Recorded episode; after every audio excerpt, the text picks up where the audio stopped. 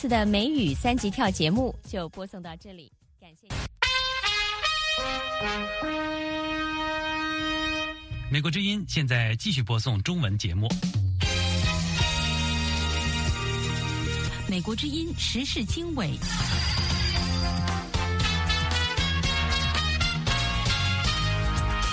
各位听众朋友好，欢迎收听美国之音时事经纬，我是陆阳，从美国首都华盛顿为您播报。台湾副总统候选人证件发表会，十二月二十二号晚间登场。所以要建立一个互信的机制，两岸要沟通，我完全同意。台湾总统大选前，中国取消十二项对台优惠关税。促融促统，乃至于弱化台湾经济，把台湾锁进中国大陆，发展红色供应链，才是中共长期的政治图谋。港府重启投资移民，提高门槛，国安法威慑下，大陆人钟情新加坡。相对于香港来说，新加坡最起码它的法治是有效的，指的是它的法治的稳定性。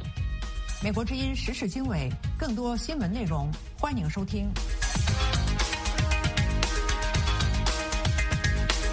美国之音时事经纬节目的开始，请志远分享一组热点新闻简讯。好的，陆阳。台湾副总统候选人证件发表会十二月二十二号晚间登场，民进党副总统候选人萧美琴与国民党副总统候选人赵少康在两岸议题上捉对攻防。赵少康说：“我们有信心，何康、侯康如果当选，两岸不会对撞，因为我们一定要设法跟对岸沟通，两岸之间要谈，不能不谈啊。”而且，甚至两岸还要建立一个军事沟通的机制，免得误判呐。所以我为什么主张说，老公要允许我们派军事观察员，他不能来，但是我们去，因为我们要打他嘛，但我们怕他打我们啊，所以要建立一个互信的机制。江美琴则强调，两岸要沟通，我完全同意。民进党还有蔡英文政府，从来都是秉持善意，期待两岸不预设前提，建构一个双方都可以接受的互动模式。来进行对话和交流。我们有善意，但不软弱；存善念，却不天真；有理想而不幻想。我们认为，国防与经济实力是台湾最大的安全保障，也是我们最坚实的依靠。至于民众党副总统候选人吴新盈，则从经贸角度切入：台湾的和平要靠繁荣，而繁荣需要国际的连结。台湾与加拿大星期五十二月二十二号在台北签署一项具有里程碑意义的重要双边投资协议，此举渴望对台湾加入全面与进步跨太平洋伙伴关系协定 （CPTPP） 的诉求产生强大助力。中国政府周五十二月二十二号宣布恢复台湾特定企业的石斑鱼输入，并称只要坚持“九二共识”，反对台独，两岸就是一家人。一些企业已经获得首批注册登记。距离台湾总统选举还有三个星期，这项决定是在中国取消十二项对台优惠关税之后的隔天发布，显示其使用软硬兼施策略，意图影响台湾的选举。台湾的中央研究院星期五十二月二十二号表示，台湾明年经济成长可达百分之三点零二。朝鲜官方媒体说，朝鲜领导人金正恩说，朝鲜在受挑衅时会使用核打击。朝鲜官方电视台 KRT 展示了金正恩与女儿金珠爱和导弹部队合影。金正恩二十号在朝鲜劳动党中央委员会总部会见导弹部队，并祝贺他们发射火星十八弹道导弹。金正恩表示，这显示了朝鲜在敌人以核武器挑衅时，会毫不犹豫地以核武器还击的策略。捷克共和国总理彼得·菲亚拉和美国驻捷克大使比让·萨贝特十二月二十二号前往首都布拉格查理大学枪击事件现场，他们在校园外的街道摆放了鲜花，对枪击事件受害者表达哀悼。捷克首都布拉格的查理大学周四十二月二十一号发生了一起枪击案，造成至少十四人死亡，二十五人受伤。枪手是二十四岁的该校学生。警方表示，凶嫌已经死亡，目前仍在调查动机，初步排除与国际恐怖组织有关。捷克政府随即宣布十二月二十三号为全国哀悼日。七十六岁的香港一传媒创办人李芷英被控串谋勾结外国势力等罪，可能面临终身监禁。周五十二月二十二号，香港法院驳回辩方提出的法律争议及撤销指控的请求，裁定控方指控符合实现，控方取得了第一场胜仗。一月二号续审，朱耀明回忆录留下一万六千字的空白，抗议中国审查。我每日都想翻香港，我香港系我個家，但系咧，我知道我翻香港系好难。目前居住在台湾的香港民主人士朱耀明牧师接受法新社采访时说：“我每天都想返回香港，香港是我的家，但是我知道我回香港好难。”朱耀明最近在台湾出版自传《敲钟者言》。朱耀明牧师回忆录讲述了他从一个孤儿成为香港主要的民主运动领导者之一的经历。他在2014年与戴耀廷和陈建民发起争取普选的运动，被称为“战中三子”。书中留下了超过一万六千字的空白，对白纸运动表达支持，抗议中国政府的政治审查，防范唱衰经济。习近平动用国家机器围剿财经平台。美国有线电视新闻网 CNN 周五十二月二十二号说，中国知名财经专家们的消失，似乎显示中国官方对社媒体上的财经评论展开的新一轮打压产生了明显的效果。陆阳，感谢志远分享热点新闻简讯。了解更多新闻内容，请登录 voa chinese 点 com。休息一下，志远与您分享美国之音台北特约记者庄志伟的报道。台湾总统大选前，中国取消十二项对台优惠关税。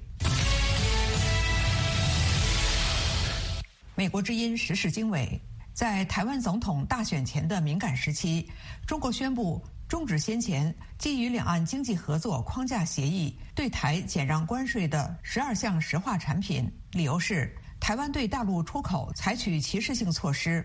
台湾官方称。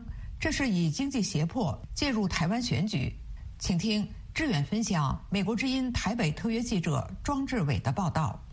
好的，陆阳，庄志伟的报道说，中国国务院关税税则委员会十二月二十一号上午发布公告称，由于台湾地区单方面对大陆产品出口采取歧视性的禁止、限制等措施，违反了海峡两岸经济合作框架协议 （ECFA） 规定。因此，中方按规定和程序终止部分产品关税减让，希望台湾采取有效措施，取消对大陆的贸易制裁。对此，台湾经济部表示，对于中方在二零二四年一月十三号台湾总统大选前再次把经贸政治化、工具化，台湾方面已有预期且有准备，同时呼吁两岸都是世贸组织会员。贸易争端应在世贸组织机制下讨论解决。二十一号下午，台湾陆委会副主委詹志宏在例行记者会上批评中方近年来多次借各种理由中断进口台湾农渔产品，经常以先进口再中断的经济胁迫手段向各国经济施压，早已被视为常态性的挑衅行为。此次选前再出招，也是明显的介入选举。詹志宏说：“他们对台湾的经济胁迫不会因为这一次的选举而结束，会持续长期的操作，促融促统，乃至于弱化台湾经济，把台湾锁进中国大陆，发展红色供应链，才是中共长期的政治图谋。”对于此次中方挑十二项石化产品终止减让关税，位于台北的中华经济研究院 WTO 及。RTA 中心资深副执行长严慧欣认为，中方不仅要向台湾释放明确信号，强调制裁不再只是口头恫吓，另一个目的也是要消化中国自身过剩的产能。严慧欣告诉美国之音，所以他现在借由 ECFA 恢复关税，实际上就是要去抑制。对于台湾产品的需求，优先让他的国内厂商，如果你真有需要，你就是从中国找替代来源就可以了。对于石化业者遭到终止减让关税，台湾的中华民国全国工业总会二十一号以新闻稿分析可能造成的冲击。首先是全球化布局的大厂会以增加海外产能作为因应，规模较小的中小企业则必须加速转往海外投资，两者都势必要缩减国内产能，进而冲击台湾就业。工总大陆处处长黄建群以私人身份向美国之音说明：“就是他只是要对两岸长期以来的经贸关系做一个总盘点，包括投资也是啊。他们认为所谓的不公平的双向投资的行为，从经贸角度来看，他就是做一个总盘点。”在台北的中华民国全国商业总会（简称商总）理事长许书博则认为，石化产业只是开端，接下来还会有第二波、第三波制裁，甚至迫使台湾企业出走，外移到可以享受中方免税的国家设厂。许书博告诉美国之音。我们对大陆的依存度三十五趴到四十二趴，最高收到四十六趴。你这么说，我们想尽办法在分散市场了，但是能够完全取代大陆市场吗？不能的状态之下，还是要应应措施，否则一定会造成冲击跟伤害。陆阳，感谢志远分享美国之音台北特约记者庄志伟的报道。台湾总统大选前，中国取消十二项对台优惠关税。休息一下，为您播出。时事大家谈，嘉宾点评：中共党刊长文推升重毛热，毛泽东大旗能帮中南海什么忙？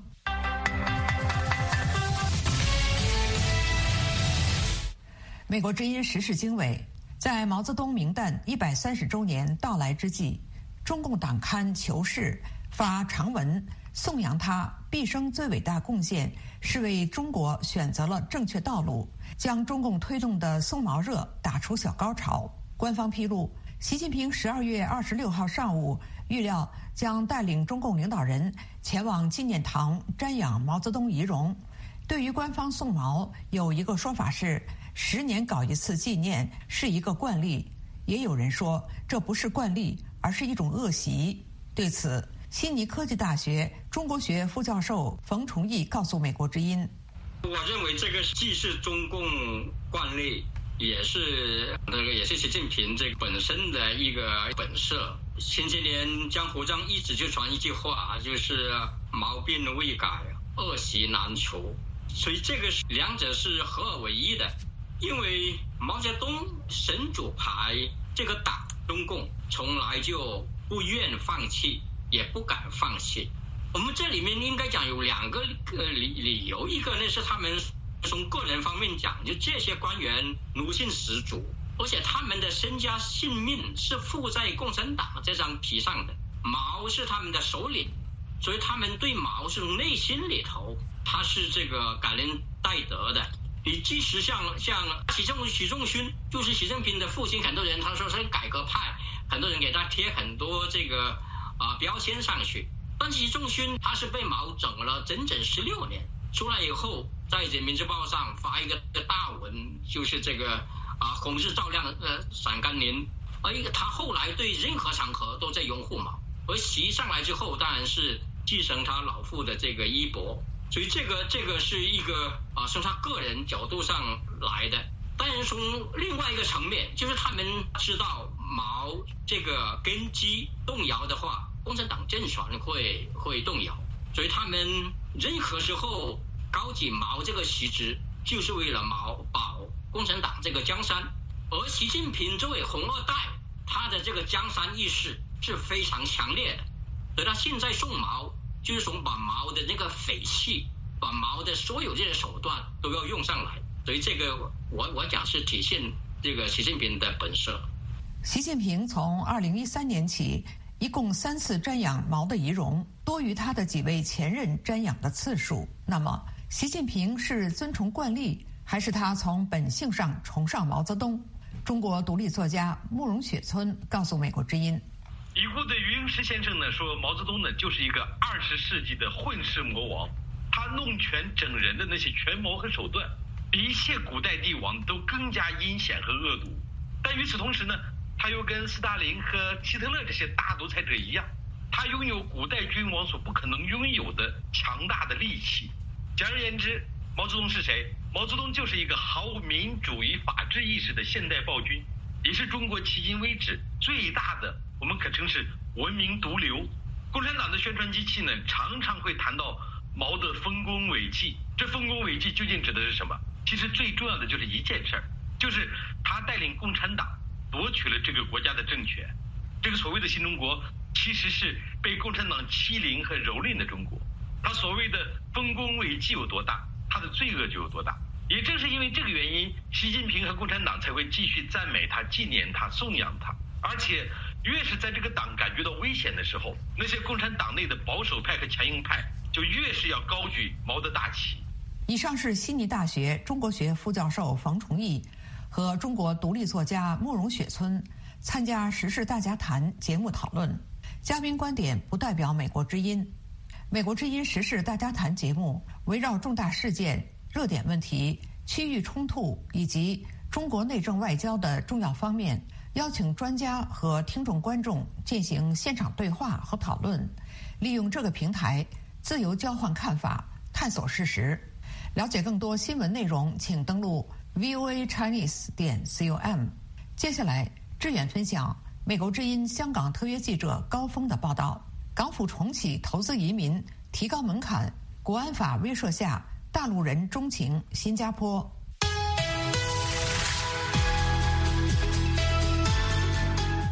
美国之音时事经纬：香港政府公布新资本投资者入境计划，资金门槛比以往高出两倍，明年中推出并接受申请。港府希望这项计划能为香港带来过亿港元新资本。不过，有金融学者认为，港版国安法实施之后，香港的投资环境今非昔比，中国大陆的投资者有更加的选择，港府的如意算盘很难打响。下面。志远分享美国之音香港特约记者高峰的报道。好的，陆阳，高峰的报道说，新的计划设有三类获取投资资产，包括金融资产、非住宅房地产。申请人需在此两类资产投资至少两千七百万港元。第三类是全新成立的资本投资者入境计划投资组合，申请者至少要向此组合投资三百万港元。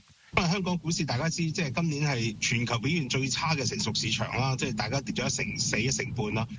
前香港有線財經台台長、財經評論員嚴寶剛接受美國之音專訪時說，港股是今年全球表現最差的成熟市場，跌幅高達百分之十五。港府有這樣的計劃是不足為奇的，但是今年年初已經有一批所謂高才通的申請獲批，通过申请高才通。成为香港新移民几乎是不需要成本的。现在港府把投资移民的投资额从一千万增至三千万，而且规定要进行金融投资，使人怀疑计划的成效。二零二零年港版国安法颁布实施，国际舆论认为这是移民潮及人才外流的开端。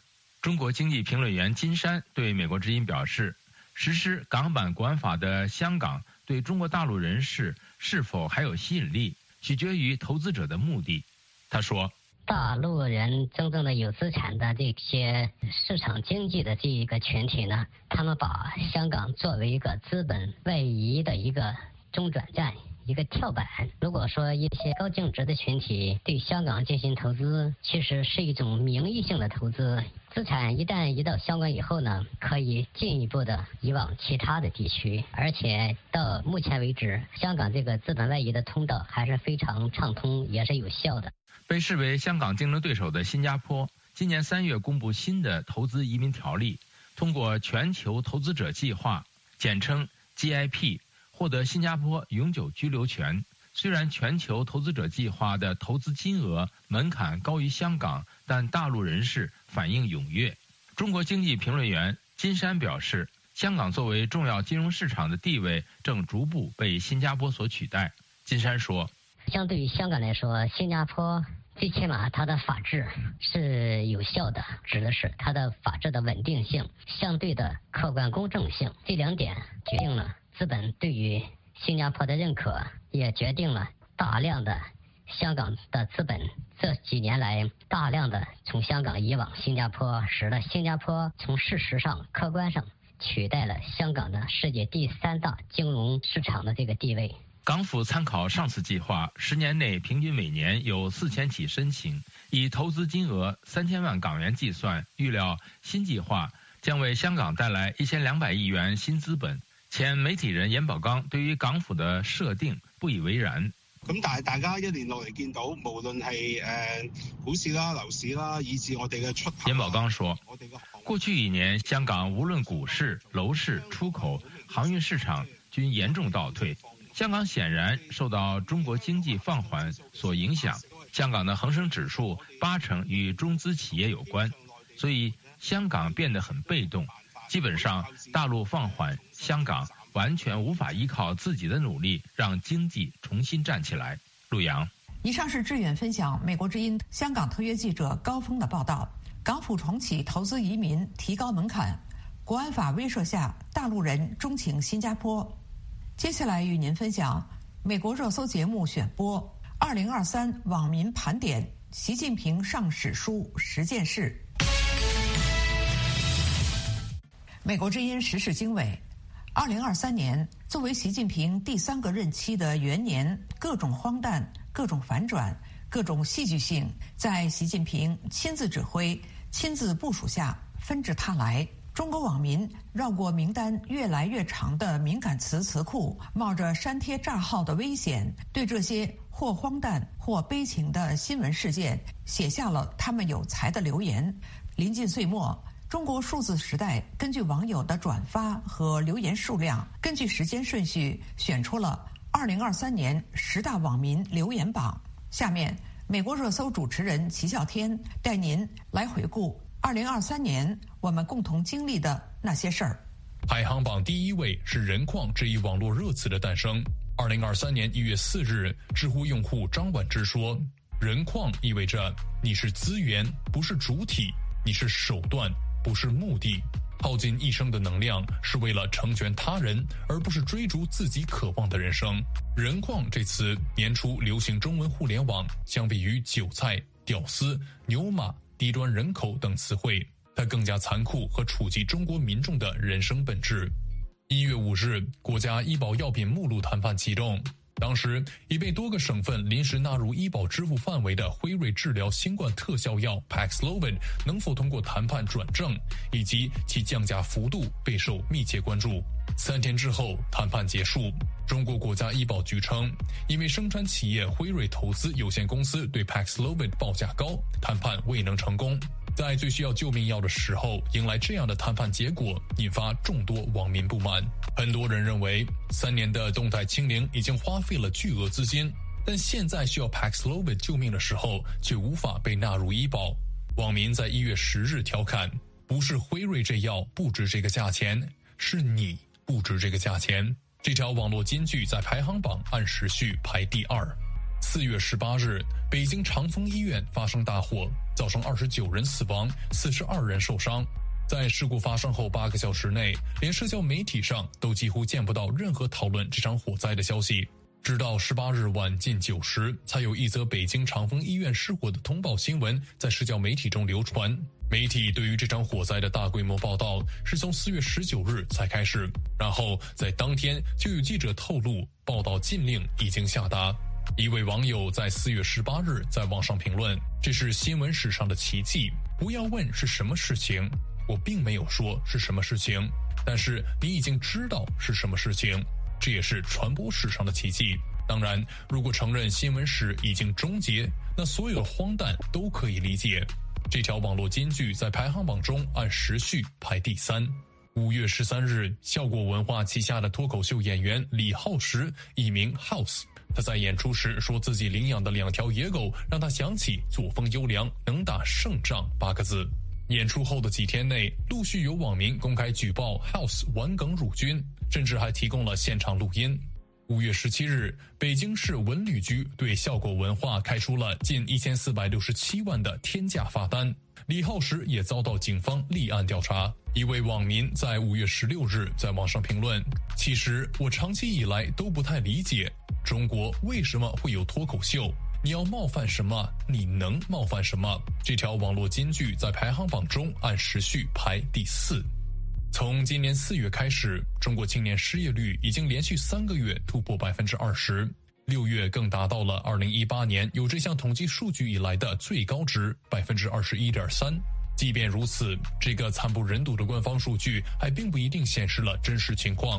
面对持续高企的青年失业率，国家统计局发出奇招。自今年八月份开始，全国青年人等分年龄段的城镇调查失业率将暂停发布。网友顺义在八月十五号调侃：“谁能料到，他从装满喇叭的工具箱里翻出了眼罩？”这条网络金句在排行榜中按时序排第五。听众朋友，请继续收听美国热搜节目选播《二零二三网民评比：习近平上史书十件事》的第二部分。九月二日，网传杭州不允许特斯拉上高架。据当地市民发布的视频，一位特斯拉车主上高架途中被交警阻拦。该车主询问交警：“为什么他们都能走，为什么我不能走？”交警称：“这是临时管控，特斯拉要往下面走。”最后，车主质疑此说法，说：“这有点搞笑了呀。”交警回答：“是有点搞笑。”但你要服从。有网友感叹：“是有点搞笑，但你要服从。”这大概可以概括近些年几乎发生的所有事儿。这条网络金句在排行榜中按时序排第六。二零二三年十月十三日是四中桥事件一周年。一年前，抗议人士彭立发在北京四中桥上挂起了两条巨型标语横幅。一年过去，中国网民并没有忘记彭立发。今年十月十三日，即便在微博、知乎这样的墙内社交平台，都可以见到隐晦纪念四中桥一周年的信息。一位微博网民的贴文令人动容。贴文说：“一年了，时间过得如此之快，在这个哐哐哐哐的国度里，您的呐喊如同惊雷，改变了很多人和事儿。”彭先生平安。这条网络金句在排行榜中按时序排第七。十月二十七日，原国务院总理李克强因突发心脏病在上海去世，终年六十八岁。在李克强去世之后，对他的悼念成为了不少人合法表达对习近平不满的重要渠道。一位网民十月二十九号在网上感叹道：“他是谁并不重要，他曾经干了啥也不重要，重要的是人们为什么会自发地走上街头纪念一个毫无政绩的总理。”这条网络金句在排行榜中按时序排第八。亮亮、丽君夫妻是一对生活在郑州的年轻夫妻，他们常常在抖音上分享自己的生活。二零二一年十一月六日，他们分享了一条购房的短视频，表达了他们对新家的憧憬。二零二二年五月，房地产公司融创暴雷的消息传出后，两人维权索要此前融创承诺给予的两万元返还佣金，却遭遇融创员工殴打。亮亮、丽君夫妇维权被打的视频很快遭到全网删除，之后又以凝重的神情拍摄一则回应视频，称自己对警方的处理结果很满意。但之后这则视频也被删除。最后两人称决定离开郑州，返回农村老家。但在十一月底，这个事件又迎来了戏剧性反转。丽君突然在一段微博视频中宣布将在郑州创业，从维权受害者变成城市形象大使。网友且听风吟就此事在十一月二十三号讽刺的评论：自媒体是让你们记录美好生活的，不是让你们记录生活的。这条网络金句在排行榜中按时序排第九。十一月二十八日晚上，雪草姐的话题在互联网上引发热议。一位上海的余姓女子在抖音发布炫耀视频，称她在西藏阿里旅游途中遭遇车祸。随后，其丈夫发给她的微信聊天中称，自己的小姑姑联系了上海卫健委，动用了阿里自治区全体公务员、派出所民警、消防官兵、部队官兵为她集体献血，并对她称，整个阿里自治区的 A 型血都给你输上了。其后更是包机送到四川，随后各种开道送至医院抢救。微信公众号“基本常识”的作者向栋梁在网上发表了一篇文章。向栋梁感叹道：“特权阶层吃肉，普通百姓喝汤也就算了，请你们不要故意吧唧嘴儿，让我听到心烦。”这条网络金句在排行榜中按时序排第十。听众朋友，了解更多新闻内容和深度报道，请登录 vva Chinese 点 com。